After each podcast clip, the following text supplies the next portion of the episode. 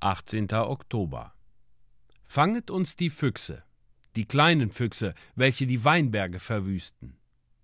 Hohe Lied Kapitel 2, Vers 15. Liebe junge Freunde, die ihr erst vor kurzem Christus gefunden habt. Es sind Füchse rings um euch her. Wir versuchen, was wir können, um die Löcher in der Hecke zu verstopfen, um die Füchse draußen zu halten aber sie sind sehr listig und dringen doch zuweilen ein. Die Füchse im Morgenland sind viel kleiner als unsere, sie scheinen noch listiger und gieriger zu sein als die, welche wir kennen, und sie richten viel Schaden an.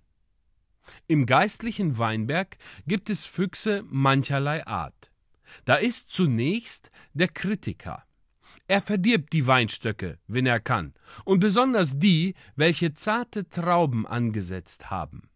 Bei allem, was junge Gläubige tun, findet er irgendwelche Fehler.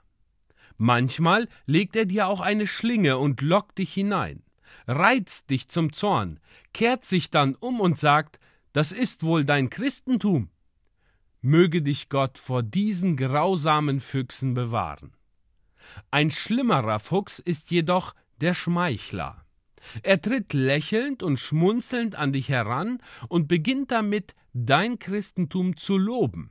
Und wahrscheinlich sagt er dir, welch prächtiger Mensch du bist.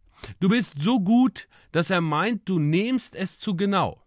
Er sagt, dass er deinen Glauben für richtig hält, obgleich du nicht so denken wirst, wenn du dein Leben überschaust.